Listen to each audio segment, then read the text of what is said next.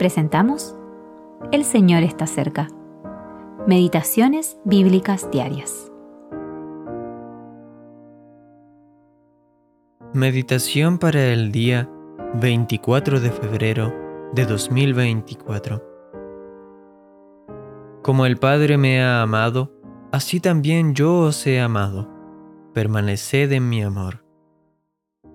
Juan capítulo 15 versículo 9 permanecer en el amor de Cristo.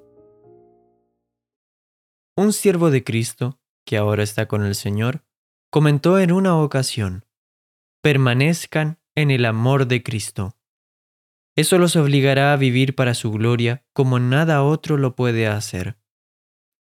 Sí, el secreto está en permanecer en su amor, lo cual es muy diferente a estar ocupados con nuestro amor por Él.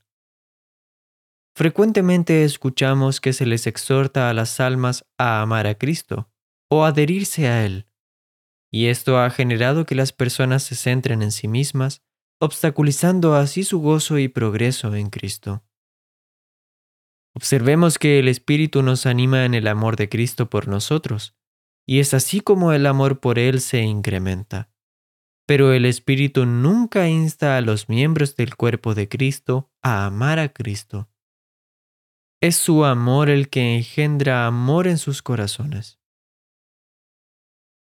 La ley exigía amor, pero no lo producía. El estandarte triunfante del amor divino, levantado en la resurrección por el Hijo de Dios, nos habla de una victoria obtenida en este aspecto cuando todo lo demás fracasó. Su bandera sobre mí fue amor. Cantares capítulo 2 versículo 4. Permanecer en Cristo y permanecer en su amor son exhortaciones esenciales a las que debemos prestar atención en estos días de abandono de la verdad y desorden en la casa de Dios. Un abandono predicho en la palabra de Dios y que en estos días se está acelerando. No podemos corregir lo que ya se ha deteriorado, pero aquellos que son salvos por la gracia y han sido sellados por el Espíritu pueden permanecer en Cristo y en su amor. El versículo de hoy nos insta a permanecer en el amor de Cristo. Es un amor presente y victorioso.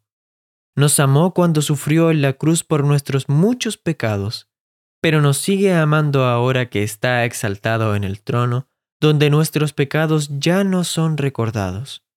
Por lo tanto, no nos extraña que quienes permanecen en su gran amor puedan reunirse instintivamente en torno a su persona, conforme a las escrituras, resplandeciendo y gozándonos en las cosas que Dios nos revela por su Espíritu.